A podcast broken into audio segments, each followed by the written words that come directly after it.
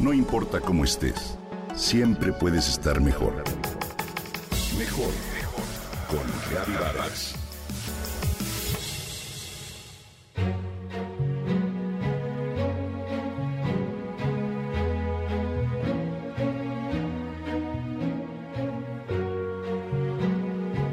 Desde su infancia, la reina Isabel, que falleció recientemente, sentía un cariño inmenso por sus perritos.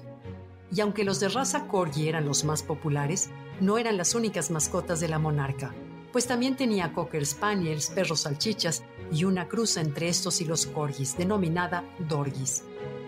Hoy te comparto algunos datos sobre esta pasión de la reina Isabel II.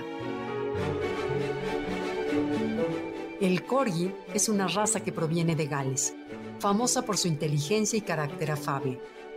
De acuerdo con sus creadores, son perros ideales para vivir con niños. De acuerdo con sus biógrafos, Isabel tuvo contacto con esta raza en su infancia, pues el marqués de Bath tenía varios de estos perros en su casa y desde entonces ella se enamoró de los corgis.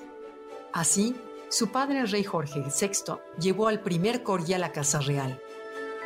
Duki llegó en 1933 Luego, cuando la reina cumplió 18 años de edad, en 1944, su padre le regaló a Susan y con ellos se inició todo un legado de perritos.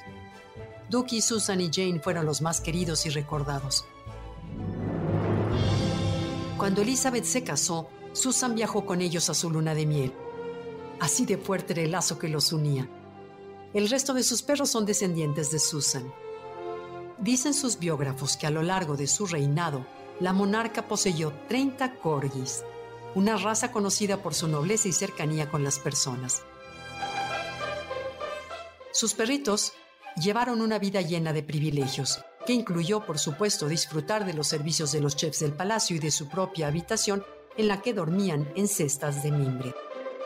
En 2020 y debido a su avanzada edad, la reina señaló que ya no quería criar más corgis. Sin embargo, su hijo Andrés le obsequió dos más, uno de los cuales falleció a los pocos meses de llegar a manos de Isabel II y el otro le sobrevivió.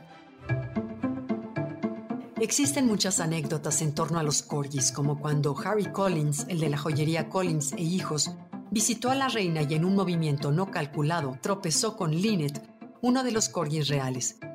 Cuando Harry cayó, tendido en la alfombra, aterrorizado de haber lastimado a Lynette, le sobó su pecho al tiempo que se disculpaba penado. La reina lo tranquilizó y le dijo que no se preocupara, que los corgis tenían la terrible costumbre de acostarse en los lugares más incómodos. También dicen que la princesa Michelle Kent, prima de la reina, hizo comentarios despectivos en repetidas ocasiones sobre los animalitos que vivían en el palacio. Pero la reina Isabel siempre los defendió. Decía que eran parte de la familia real y que debían andar por todo el palacio libres y felices. En alguna entrevista afirmó que los perritos se comportaban mucho mejor que su prima. La princesa Diana de Gales llamaba a los corgis la alfombra real, ya que siempre llegaban y anunciaban la llegada de la reina Isabel II. Conforme fallecieron, los perritos fueron enterrados en un cementerio especial construido para ellos en el castillo Balmoral. Después del deceso de la reina, los perritos seguirán con la familia y al cuidado de los mayordomos y de Angela Kelly, asistente de la monarca. Existen diversas anécdotas muy curiosos en torno a estos perros de la reina Isabel. Uno de ellos es que como parte de un promocional para los Juegos Olímpicos de 2012, los corgis protagonizaron un video al lado del personaje de James Bond que estoy segura viste. Aquí algunos datos curiosos de estos perros.